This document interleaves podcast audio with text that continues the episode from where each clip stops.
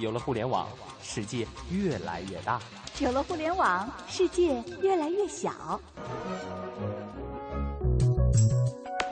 在这里，虚拟与现实模糊了界限。一种生活方式，一种生活态度，N 种生活内容。网络文化看点。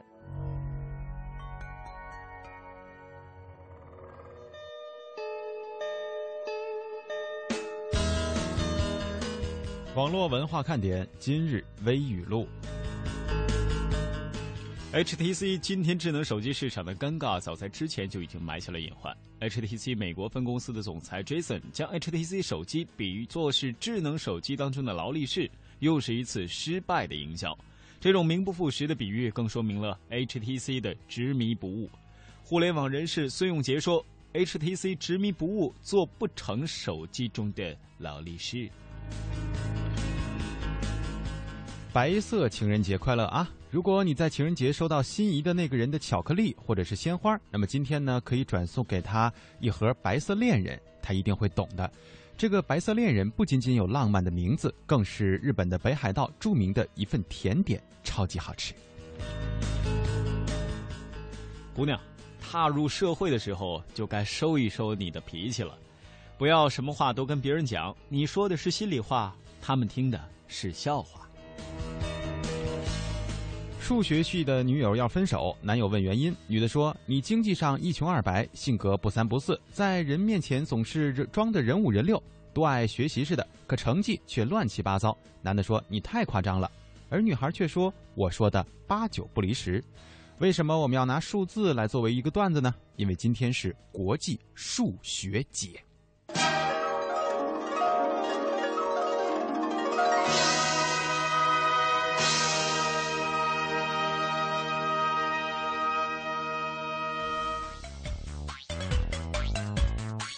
好，北京时间十五点零三分，这里是正在直播的中央人民广播电台华夏之声网络文化看点。大家好，我是蒙蒂。大家好，我是小东。嗯，今天的这个微语录时长够了哈，凑够了三分钟啊，哎，不容易啊。呃，今天的最后一条微语录哈，实际上呢，就说的是这个国际数学节。呃，是今天的这个日子，应该是没记错的话，在二零一一年哈，我查了一下这个百度百科啊，资料当中是这么显示的。呃，创这是一个什么协会还是一个什么组织啊？创立了这样的一个节日，到现在也就三年的时间吧。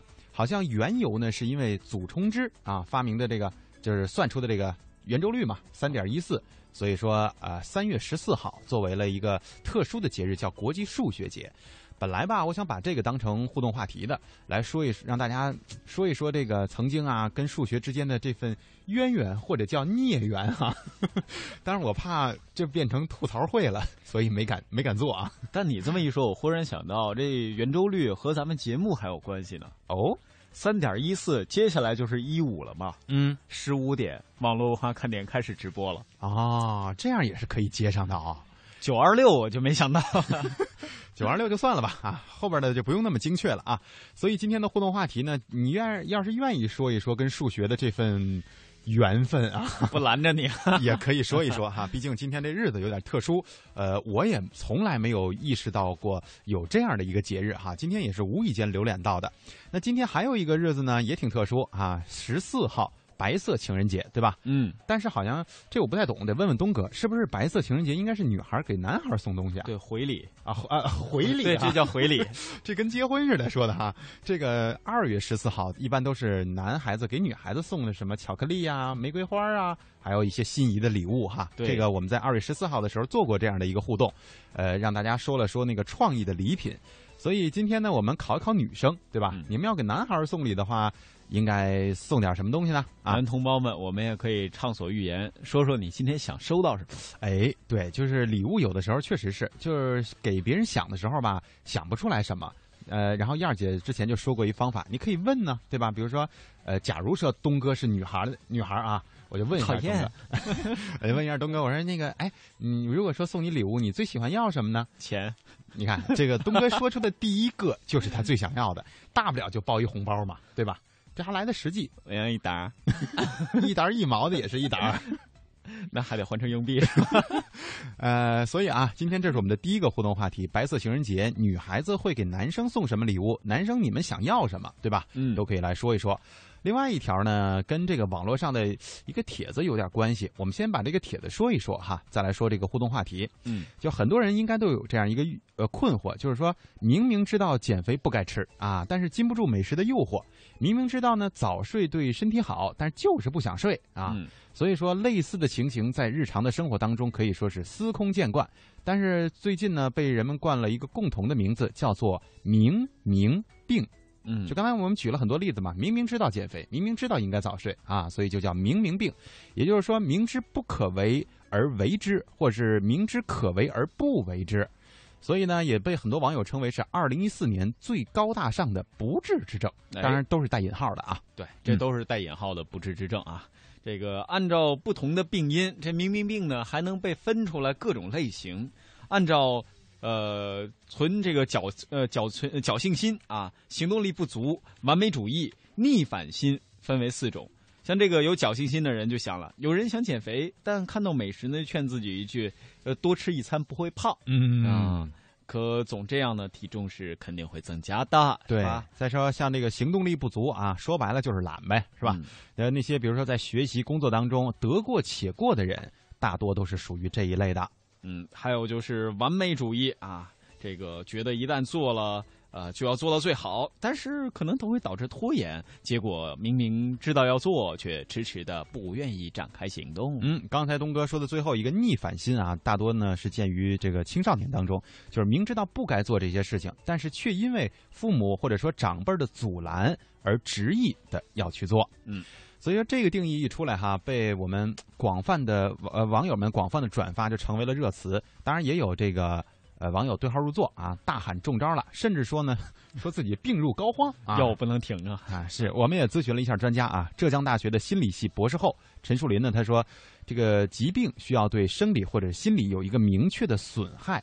那么网友们所说的这个明明病呢，它肯定不算是疾病，充其量啊算是一种障碍。嗯，心理障碍。那明明病里边提出的几种现象，其实在心理学上已经存在已久了，总是被归纳并冠上新的名字，又热了起来。所以，明明病实际上就是每个人如何控制管理自己的问题。在形成已有习惯、固有思维太过强烈等因素的作用下呢，说服自己啊、说服自己，嗯啊，这阵儿这个字儿你也说啊，啊，说服自己改变就会很难。对，这个我们只是跟大家普及一下这个网络上的知识啊，和这个专真正专家的说法，在医学界里其实并没有这样的一个病啊，呃，只是说一种心理障碍吧，或者说一种行为习惯，我觉得是呃，但是我们今天的第二个互动话题跟这个还是有关的啊，就是。想问问大家，你们有没有什么所谓的这个明明病，就是加的引号的啊？如果有的话呢，可以用这样的一个格式来给我们造个句，就是明明什么什么什么，但是或者是却如何如何如何，对啊，就像我们刚才前面举的那个两个例子似的，嗯，就是明明知道减肥不该吃啊，但是却管不住嘴，对吧？明明知道早睡对身体不好，但还是不想睡。哎，就像这样的格式，可以来给我们造个句，说一说你的这个行为小习惯。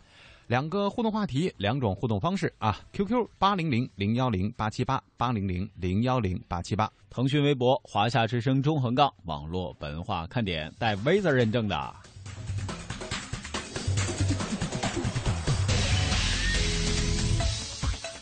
好，这个给大家一些互动的时间哈。我们看到微博上，因为发的早嘛，有些朋友已经说了，但是不着急啊，我们一会儿再来跟大家互动。先说一说这个互联网上的事情，呃，首先说说这个暂住证。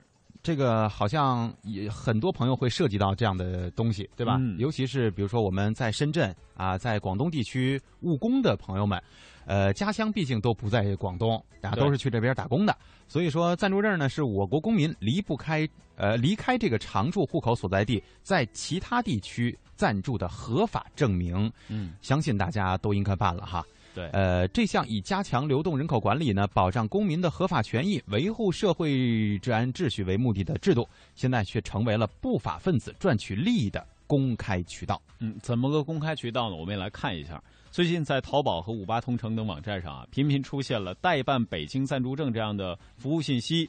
发布信息者说呢，所办证件还都是派出所开具的真证，立等可取。嗯，这到底是怎么回事呢？我们一起了解一下。北京市政府主办的网站“首都之窗”上的信息显示，办理暂住证，除了申领人自己的身份证和照片之外，至少还需要房主的户口本和身份证，才能向暂住地派出所申领暂住证，而且不收取任何费用。某派出所户籍民警表示，配合租户办理暂住证是房东必须承担的义务。这是他必须承担的责任呀。那这个房主他要承担什么责任啊？那当然好多，其实这个签责任书啊，对你和对他都有好处，因为万一要有好多出事儿的，承担好多责任呢。实际上，不少房东并不愿意配合租户办理。记者随机采访几位北京市民时发现，担心承担法律责任，担心要纳税，是房东不愿配合的主要原因。给他去办理一些手续，我们觉得这个还是比较麻烦的。他租我房子，确实随时都可以走掉的。那比如说半年之内他就走掉了，但是会有我这个房源的信息。反正我我觉得这个东西多一事不如少一事。反正我们双方之间有合同，我觉得这个事情这样就可以了。作为管理外来人口的暂住证，用处不小，考驾照、买车上牌、买房、办保险、申请签证等等。而正是暂住证如此多的用途，给了中介可乘之机。根据网络上发布的信息，记者电话联系上了信息发布者赵女士。她说，她所代办的暂住证保真，一百五十块钱，立等可取。过来到这儿用不了十分钟，就要是人少的情况下，一会儿就办完，完你就可以拿走了。在五八同城网站上输入暂住证，各种真真假假的信息五千多条。所有代办人员均表示，暂住证是从派出所里办出来的。记者以办证的名义，跟随一位代办员张先生去了一趟海淀区某派出所。是用您的户口办还是？不是，你甭管用哪个，我给你办出来就完了。别问再说没用。但是我的担心就是，比如说，就是像这一个户口，它底下是要太多人，人是不是不给办呢？你没有人，你就算连我两个他也不给你办。你有人，什么都好说，什么都好解决。行，你在车上等我。啊，我们我们不能过去是吗？你在车上等我。你过去干嘛去？那我就跟你过去，我不说话不行吗？你就在这，你不能进去。我不让你进去，你要办我就给你办，你要不办就拉倒。在派出所门口，张先生拿着记者的身份证和照片，独自一人进了派出所办证。不到十分钟，就拿着一本暂住证走了出来。这是你的吧？哦，我们都是 C 是几年啊？都是 C。C 证是什么意思？所办的都是 C 证，你要有房产，给你办 A 证或者 B 证。啊，我的这个日期我不能续吗？什么续？快点快点！哎，你们俩真不过分。你这还能办啥证？什么证？就是啊。不是假证不办啊？啊，你看着我进去了，我还能给你从派出所拿个假的出来？你搞笑你这！你跟着去反而不方便，不可能让你跟着去。没有那关系，人不可能让你进。我告诉你，我得给你抽个空。你看我忙的，我都忙的，我这事儿满满当当的，无所谓。就家务，你没有工作，写不写单位都无所谓。他不看你，你买车去看你这个，你你爱干嘛干嘛。你只要不犯法就 OK 了。有法律专家表示，通过代办的方式办理暂住证，从而进行牟利，使得申请人与其暂住地址并不相对应，也违背了暂住证的管理目的。陌生人代办暂住证，在方便的同时，也存在风险。代办人与申请人其中任何一方涉及案件，都会牵连对方。而这位代办证件的张先生也一再叮嘱不要干违法的事儿，否则很麻烦。别有别的违法行为就行了。但是上次我给本人办了这个吸毒的、欠人钱、放高利贷的，回头找我了。此前，媒体也多次曝光过北京出现的网上代办暂住证乱象。不过，至今这一现象依然存在。今年年初举行的北京市两会上，北京市政协委员、市政府法制办公室党组书记周继东透露，北京已经酝酿用居住证制度代替现在的暂住证。国家行政学院法学部教授杨伟东认为，如果不能将暂住证从名存实亡、随意办理的尴尬中解救出来，那么未来的居住证也必将继承暂住证目前的困境。因为你这个居住证加载的这个权利越多，对外地人的吸引力就会更大。暂住证当中出的问题，也可能转换到居住证。所以我觉得暂住证当中暴露的问题，恰恰为我们设计居住证这个制度安排的时候，提供了一个有益的借鉴或者反思的一个地方。比如说。具备什么样的条件才能够办？如何来办理？如何能够保障像现在暂住证随意办理的情形在居住者当中也出现？呃，我想这是我们在设计这个制度的时候就要考虑的。不过，也有专家认为，要想实质性的改变现状，还得建立以居民身份证为载体的公民信息体系。最主要的还是要尽量的整合不同证的它的功能。就是要最后实现以居民身份证为基础，一证在手就能够办所有事儿。就像我们的银行卡能够在中国银联之下，能够在这种卡组织的组织之下，一卡在手，走遍全球。对于公民个人的证件来说的话，应该建立这种基于居民身份证为基础的一证通用的这样一种体制。这是我觉得是最主要的改革的一个方向。哎，最后这个建议确说的确实是很有道理哈。嗯呃，为什么我们要在今天的节目当中说这样的一件事儿呢？其实下半段还有另外的一个一件事情哈，跟这个网络售药有关的。因为明天不就是三幺五了嘛，对吧？嗯就是打假这个事情哈，我们一定要放在随时随地的放在自己的心里。呃，刚才在这个记者呃为大家去介绍的时候，我和东哥还有在聊这个话题哈。呃，确实办这个证呢有一定的这个时间上的难度，对吧？因为毕竟什么工作日办理啊，会让大家觉得不方便。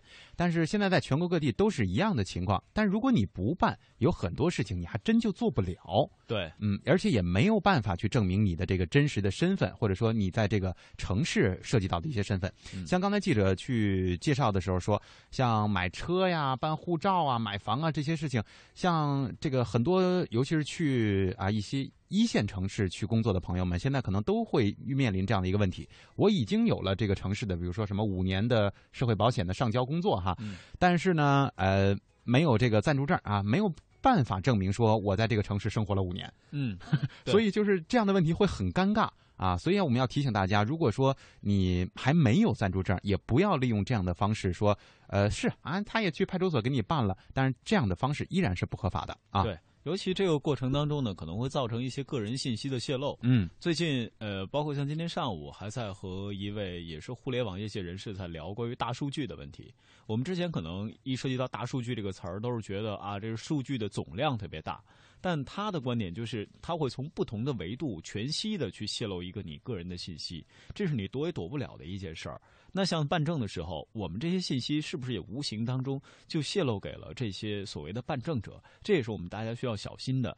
这种所谓的数据虽然不可能被归类到大数据里，但还是小心为妙。嗯，没错，而且其实我们在互联网业界的消息也得知了很多，比如说像以后的百度、以后的谷歌那个眼镜儿哈之类的，都要做到更高端的这个搜索功能。也就是说，可能我把小东哥啊这名字往这个百度上一搜，然后呢，小东哥各种信息、各种履历，包括他基本上 可能每一天的生活，如果我想细查的话，可能都会有。对，因为每一个信息点都会被放到网络上，放到我们的云端啊，所谓的这个大数据库里去更新啊，去转。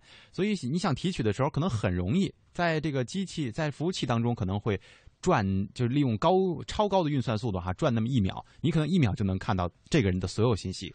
所以我们以什么样的方式去泄露出去了，有的时候自己真的不知道。对，嗯，就像这个百度百科或者其他的一些百科哈，我不知道大家现在有没有玩儿，是任何人都可以对任何一个词条进行编辑的。对，你在编辑之后，其实是要上传下去，呃，上传到这个云端，有人在那儿进行审核。如果审核通过了，那么这条。词条可能就完善了，嗯，但这个过程当中，就比如说拿蒙蒂跟小东在这里举例子，我们两个未来大家喜欢节目，就会把我们所有的信息编成这种词条，在网上供人传阅，而且借着刚才蒙蒂那话，未来的这个可穿戴设备，甚至希望能够做到一个什么样的概念呢？第一是能够直接通过一个人面部的识别去找寻他在生活当中的各个轨迹，嗯，就你以后比如说。呃，你有了女朋友了，但是你最近呢出差了，对吧？在上海，你在哪儿吃的饭，住在哪儿，跟谁有过交流，都是可以通过这个穿戴设备传输到另外的一个，就好比你女朋友那儿，它都能监控到。嗯、是。再有呢，就是甚至未来的支付的模式，可能都会因为这种穿戴设备去改变。包括现在大家都已经熟悉了这种你用手机去支付，对吧？已经见不到这种现金的支付了。那未来这种变化会不会更快呢？我们常说七年可能就是一个时间的节点，七年的时候很多事情都会发生一个变化。那再过七年的时候，从现在开始算，未来的七年我们也不知道会发生什么事情。嗯，没错。所以说，在设备和技术更新的同时呢，大家也一定要注意在信息时代自己信息的安全性哈，嗯、不要随意的去泄露，尤其是利用这种不合法规的方式啊。对。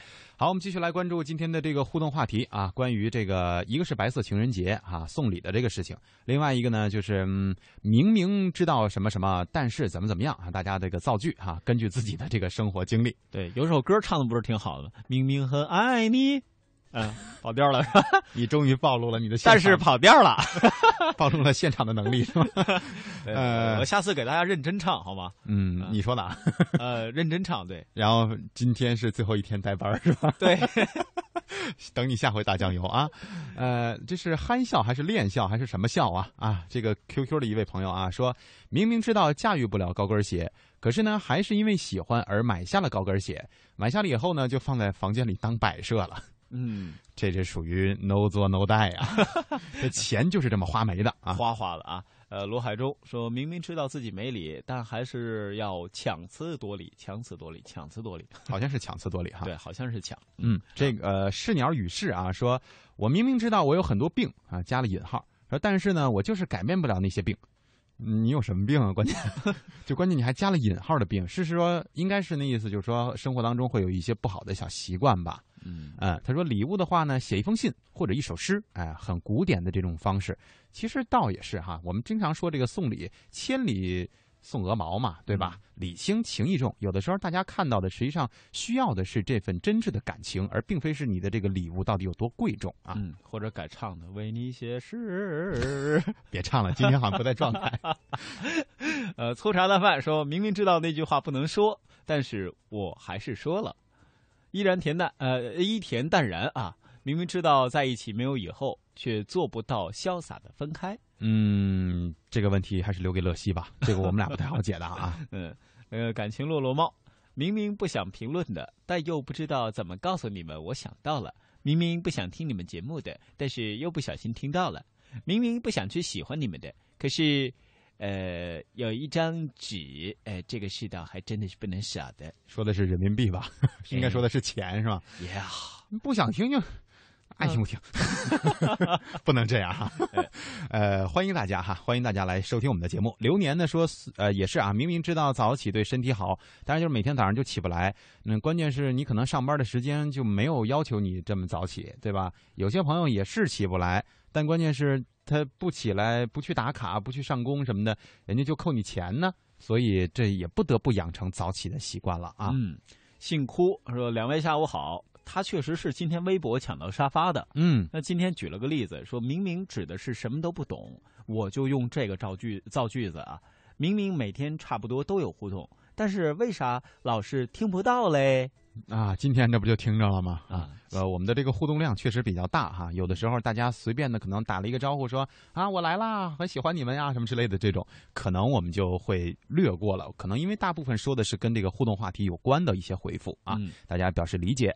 按理不着迷，说明明知道，哎，这和互联网结合的这个比较密切。他说明明知道叉 P 系统要停止使用了，却迟迟不想换系统，也是一个恋旧的朋友啊。嗯，昨天还有朋友在微博里问呢。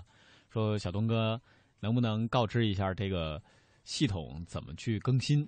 嗯，这个最简单的就是百度一下或者 Google 一下呗。对，基本上现在咱们中国出的这些这团队版的哈，什么这些镜像软件呢，呃，就是一步 一键安装啊。是手机带待机，说明知明明知道你们俩又在嘚瑟，今天是礼拜五了，还是情人节，虽然鄙视吧，但是我还是来互动了，乖。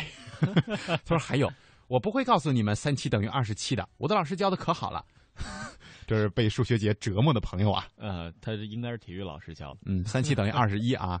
我们告诉你，我们教你。哎，Allen 啊，他回答比较全。他说：“两位帅哥下午好，小女子在此有礼了。”要回答第一个问题，说白色情人节怎么办？她准备把自己绑个蝴蝶结。她跟男朋友说：“亲。”女朋友已经送到了，记得好评哈。哎，这个方式不错哈，哎，省钱了。对，然后，呃，你要是走过去，是不是感觉就太突兀了？因为你那个蝴蝶结不就戴在脑袋上吗？你应该真的是找快递公司给你弄一大箱子，然后就比如说，我就在这个小区门口寄，然后呢，你就瞬间帮我递到。还有另外一方法。嗯，自己先抬个箱子到他们家门口，然后钻箱子钻进去。这个方法不错哈，好像在电视剧当中有这个桥段啊。嗯，很清晰。说蒙哥男神下午好，昨天去办事儿了，没空听啊。今天是东哥最后一期了。东哥生日快乐！不是不是不是，是 东哥在这礼拜的最后一期。对，这礼拜的最后一期哈，这不见得是东哥以后最后一次上网络文化看点啊。讨厌淘气，不要误会啊。这个他说明明很喜欢东哥，但是就是喜欢东哥。东哥你太有才了，我很崇拜你。谢谢啊，东哥，人家都这么说了，你不能这么简单的做一个回复吧？我再给他唱首歌呗。别别别别别，今天状态不好啊，咱不能随便漏。呃，这个这个这个。梦幻幽魂说：“蒙弟，明明这个话题我已经在一零七点一讨论过了，一零七点一是什么？一零七点是不是深圳当地的一个频率啊？那是啥频率？嗯，他没写哈，我们也不太知道。回头我们把他们频率兼并了吧？别别别别别这么说，呃，这不好是吧？中央台的霸气不能在这里显露 啊！不好意思，不好意思，漏了。但是这也很很正常哈，因为这个，尤其是白色情人节这个话题，可能今天全国的电台当中会有超过百分之七十。都在有这个话题，对，所以我们今天还有其他两个呀，对吧？一个是明明病吗，另外一个是数学节嘛，都可以跟我们进行互动。我们做的这就叫全面。嗯，呃，刚才那段话其实我开玩笑的啊，希望幺零幺点七还是幺零七点一的朋友不要介意啊，开玩笑啊，开玩笑啊。同事同事广播人啊，先别太急了，怎么瞬间就怂了？这个艾伦啊，他刚才还有一半没说完，他回答另外一个问题，就是明明病，他说明明病了要打针吃药。但是为什么要放弃治疗呢？哈，这我们也不知道你为什么要放弃治疗。我们并不希望有这样的情况出现呢。对，我们经常跟大家说和气疗嘛，对吧？蓦然回首，说明明知道玩手机对眼睛不好，但是就是手机整天不离手。这是我们之前说的另外一种所谓的病了哈，这叫什么手机综合症依赖症？对对对，类似于这样的病哈，这得治啊，这个。甭管利用什么方式吧，比如说没收手机啊也好，或者说就上班时间把手机锁在柜子里开静音啊，或者是什么之类的也好啊，忒狠了。啊，忒狠了！锁柜子里开静音，对呀，然后钥匙还锁另外一柜子里，再把那钥，再把那柜子钥匙扔了，这一天就剩开锁这活了，是吧？这个方法不见得好，但是我觉得反正能根治哈。有这么一星期，我估计你就没事儿哈。如果没有来提示，你就不会再去看自己的手机了。手机确实是盯时间长了，就算这分辨率特别高，好像说对我们眼睛能够造成就是能有一定的这个缓解作用，那它依然是电子产品啊。呃，东哥再来一条，我们放个歌。如如啊，这位朋友他的回答特别好。嗯，主持人下次好。那这次咱就不读了。他说明明希望男朋友一直爱她，她却说结婚麻烦。今天她终于结婚了，希望她能幸福。我看了三分钟，我愣没看明白这到底想说什么。这有点酸溜溜的意味哈。啊，我们表示一下同情吧，送大家一首歌，一会儿见。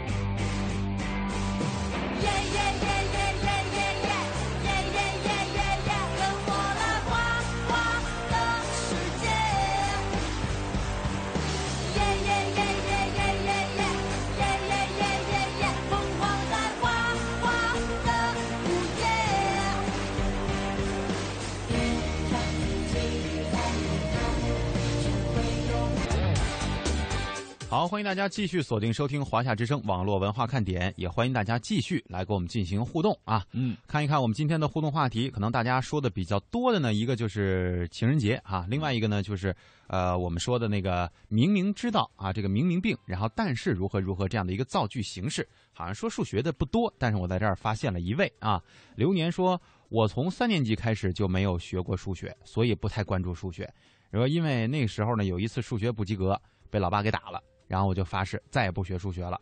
明明知道有点不好、不太好，但我还是这么做了。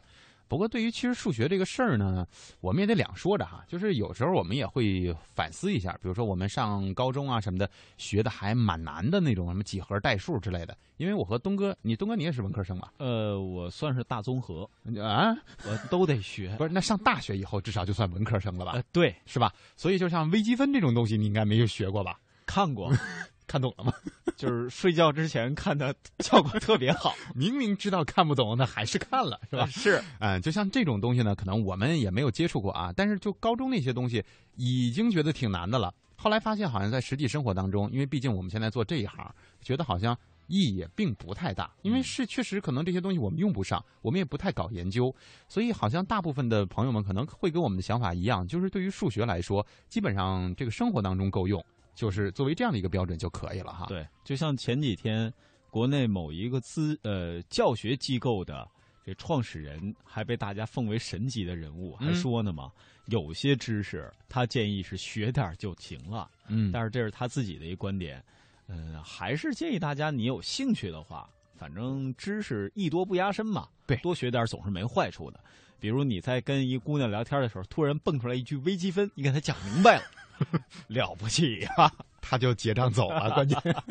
呃，不过也是哈，其实我倒是比较赞同于刚才东哥说的那位学者的那个观点，就是有些知识嘛，因为虽然艺多不压身，但是有些知识我们可能耗费着生命去学了啊。我们不是说这个义务教育阶段，或者说我们上学的阶段，只是说我们现在这个作为社会人哈，这个工作阶段，有些知识可能你学了半天，你说你我们俩现在在拿着微积分的书玩命的在那看，就看就算看懂了，或者说会做这个题了，意义何在呢？你怎么这么想不开呢？就说嘛，对吧？所以就是有些生命啊，有些时光呢，可能现在这个阶段浪费在这里，可能会觉得不值。那我们如果说补充一些古典诗词之类的啊，嗯对于我们作为主持人来说，那就很有大有作用嘛，对对吧？我们有的时候真的是要看一下结果。就你现在所有的学习，我们如果把它比喻成投资的话，那嗯未来你的投资回报是什么？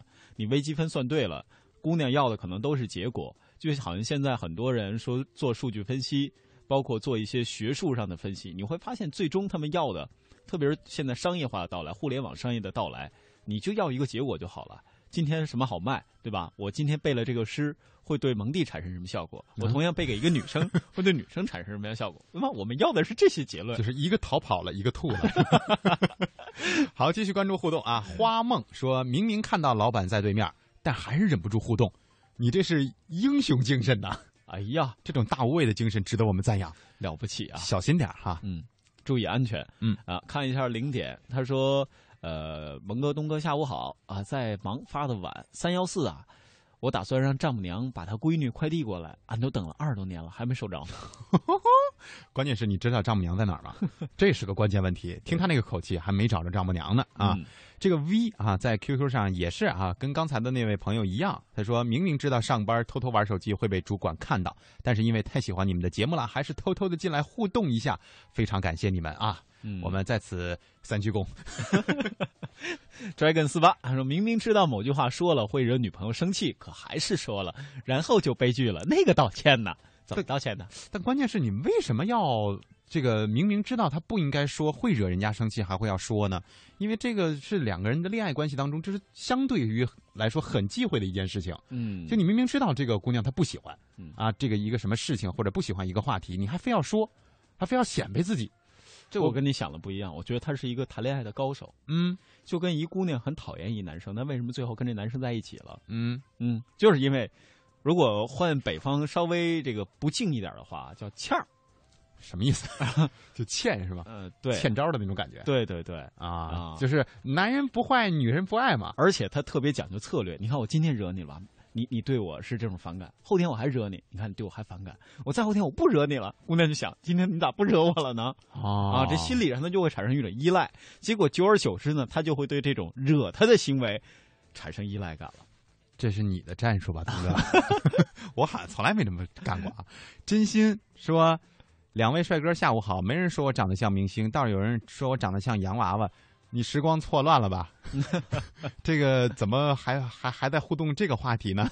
有点过了哈。嗯呃，这是我们昨天的话题，别让等待成为遗憾。说我从初中开始数学就是，呃，基本上就拉分的这个课程啊。说语文呢可以一百多分，数学呢就却可以差一百多分儿。所以现在听见数学就头疼。那你会不会也是那种所谓的艺术类的考生呢？嗯很多艺术类的考生好像对于这个数学，呃，在早些年就是不太看重的啊。基本上因为那个，嗯、报考大学的时候呢，也没有对于数学有个明确的要求，基本都是刨了数学分以后去那个什么，嗯好像觉得好像对艺术生来说压力有些大哈。现在压力就更大了。但是我们还是希望大家可以全方位的发展啊。对，这个梦锁清环他是这么说的，哟，好久不来了，大老板。呃，是吗？是啊，呃老板你好，咱咱俩态度不能这样哈。他说造句是小学生玩的，那这位老板我就想请问您了，这一个自来水管往里注水大概需要七个小时时间，一个自来水管往另外一个池里边放水呢，哎，不对，这个池子如果往外放水呢，通过另外一个自来水管，大概要六个小时时间。问想把这个水池注满，大概需要多长时间呢？这也是一道小学题，我至今我都不会算的。我说你觉得说完了以后，我觉得就这个整个表述的过程已经成功的把它说乱了，他都没听明白，我觉得没听明白是吧？没听明白你得老听。女孩很拽，说两位好，来了，闪了。确实很拽啊，嗖的一下就没了啊，真棒。嗯，这个未来不是梦，说明明知道吸烟有害，但是还是有人吸；明明知道这个做什么事儿呢是犯法，但是还是有人犯法，这就叫人的这个不自觉性啊。我们在此表示鄙视啊。呃，憨憨笑应该说，他说是上次你们问我是恋笑还是憨笑，我明明不想回答你们的，但是我这次不得不告诉你们，我叫恋笑。嗯，好，谢谢。啊 你的 funeral 我会盛装出席啊。这个这位朋友说：“两位帅哥，下午好，新朋友来冒泡了。送礼物的话呢，我会对我很好的那种吧，呃，会会选对我很好的那种。啊，啥呀？就是所谓知己这个类型的，他是他可能是这意思，就是可能没有现在的自己的另一半。哎，我理解的不是这意思啊，是这个礼物，比如女朋友不太会玩数码产品，你送她一个特好的耳机，过完这个节日之后，那可能自己会抢回来用了。”这什么招儿？这都是 我发现我太坏了。他说：“我明明不会造句，可是我还是来了。”欢迎欢迎，谢谢啊！这个还有有些朋友在给我们做一些普及哈，说一零七点一呢是在深圳，在广东地区的，呃，我们的友台对吧？就是呃中国国际广播电台环球资讯广播哈。呃，谢谢大家的普及。呃，人家做的你看，人家资讯广播嘛，这个环球资讯哈，人家做的是国际性的话题，人家也在聊这个。呃，白色什么情人节的这个事情，我们说明我们够档次，我们的视野很开阔哈。好了，呃，感谢大家跟我们进行互动啊，但是互动不止啊，生命不息，互动不止。我们接下来说一说我们刚才在上半时段给大家预告过的事情，呃，还是有关于这个所谓打假的事情。嗯。那深圳药监局呢？最近发布了一条消息，颇受关注。他们的负责人介绍，通过近几年的查办网络销售假案件的情况来看呢，有百分之七十五以上的所谓网售海外代购抗癌药都是假药。这其中啊，有以次充好的，也有以假充真的。相同点是，大多没有什么根本的治疗作用。同时呢，这些药物也是根本未经国家批准，并未通过国内的毒理、药理、病理监测。对健康存在隐患，所以深圳市的药监局就发布此提示，希望患者能够警惕这种假药了。嗯，事实上，这个网购抗癌药物存在巨大的风险，并非是一个新鲜的结论，对吧？因为仅仅在二零一三年，我们的节目当中也有报过，就很多的地方的公安机关和食药监部门呢，都查处并且通报了此类的案件。但是，不少的患者仍然对这种海淘的抗癌药情有独钟。那么，为什么这些药物会被我们的患者追捧？这其中的风险又到底有多大呢？我们来听一听记者的调查报道。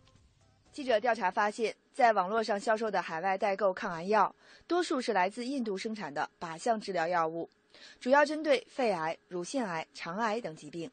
一位不愿透露姓名的医生向记者介绍，靶向治疗是近年来颇受医学界推崇的癌症治疗方式。目前，国内经过国家食药监总局批准准入比较常用的靶向抗癌药物是英国生产的伊瑞莎和美国产的特罗凯，但这些欧美进口的抗癌药往往价格不菲。使用这些药物，患者每月至少要承担数万元的花费。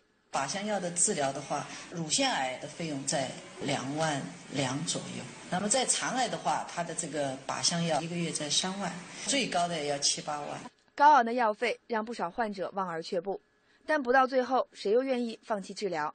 权衡之下，印度生产的、目前并未被国内食药监部门批准的抗癌药物，成为不少癌症患者家庭迫不得已的选择。这些药品最大的吸引力就是价格。据记者了解，由于印度在2005年之前长期没有药品专利保护，所以存在大量的欧美药品的仿冒品。这些高仿药成分作用和欧美原版药物相似，但因为没有前期的研发费用，所以价格低廉。其中，针对肺癌的印度易瑞莎价格约为一千五到一千八百元一盒。记者拨通了一家号称专业销售伊瑞莎的网购平台客服电话，被告知他们代购的药物效果甚至比英国原产的更好。哦，价格呀？啊。呃，一千五，我们自己带回来的都是。这反正好了，因为英国那个就是你吃完之后吧，副作用比较大，这个副作用没有那么大。不过，在记者问及这样的进口药物是否合法，药品有没有经过国内检测时，这位客服人员未能给出明确的答案。而在另一家代购网站上，销售员表示，药品本身没有问题，但因为没有经过国内的审批，所以没有一些国内进口药品的药准字号，并且只能通过网络代购来售卖。要怎么保证？如果说印度的话，它这常就是正常来讲，国内不是不允许销售吗？都是这样，现在真的都是这样。你你这个可以拿去医院或者医生做一下鉴定。那么，在这些网络药品的卖家口中啊，这些代购的抗癌药缺的只有国内合法进口药品的身份，因为他们说从这个性价比上来看呢，绝对可以秒杀原版。而事实是否真的如此呢？我们继续来听记者的调查。深圳市检察院案件管理处检察官黄勇此前有过这样一段论述：它这个危害性主要在于就是缺乏监管，因为众所周知，印度本身就是世界最大的假药来源国之一。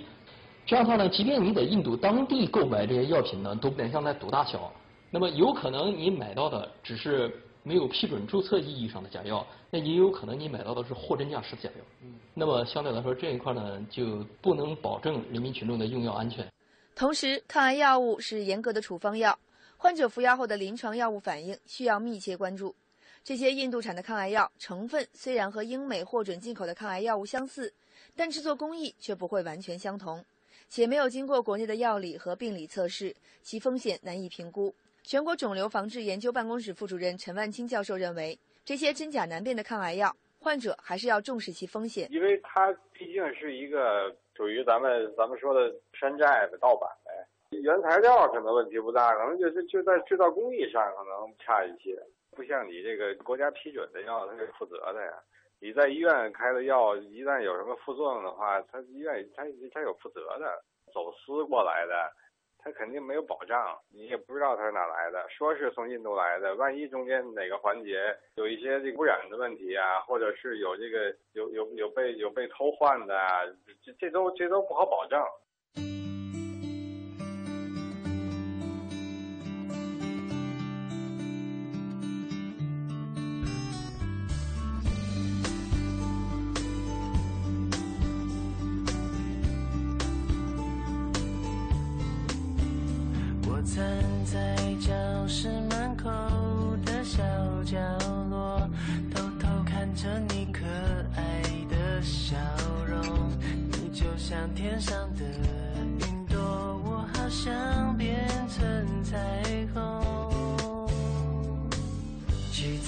水的香味飘在空气中，你嘴角的奶油看得我好心动。我和你的默契有种节奏，牵着我的心跳跟你走。就这样牵着你一直走。就是喜欢你偷瞄着我。